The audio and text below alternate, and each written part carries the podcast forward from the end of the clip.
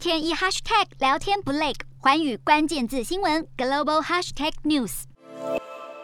自攻打乌克兰至今，中国始终未谴责俄国，也不支持西方祭出制裁。不过，现在传出中国国营炼油厂，包括亚洲最大的炼油公司中国石化，以及中国海洋石油、中国石油和中化集团，虽然会履行与俄国现有的石油合约，但对五月新货交易保持观望态度，要避免和俄国签下增购石油的新合约。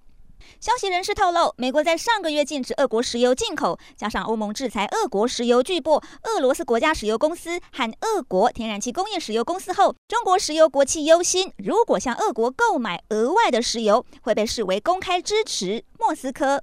毕竟，美国最新再次呼吁，甚至点名中国国家主席习近平，如果中国协助俄国，可是得付出代价。但嘴上称中立的印度，除了拒绝对俄国实施经济制裁，还持续进口俄国石油。俄国外长拉夫罗夫这个月初还特地飞到印度和印度外长会面。白宫经济顾问迪斯再次警告，如果印度继续向莫斯科靠拢，将会面临显著代价。欢迎宣台家林综合报道。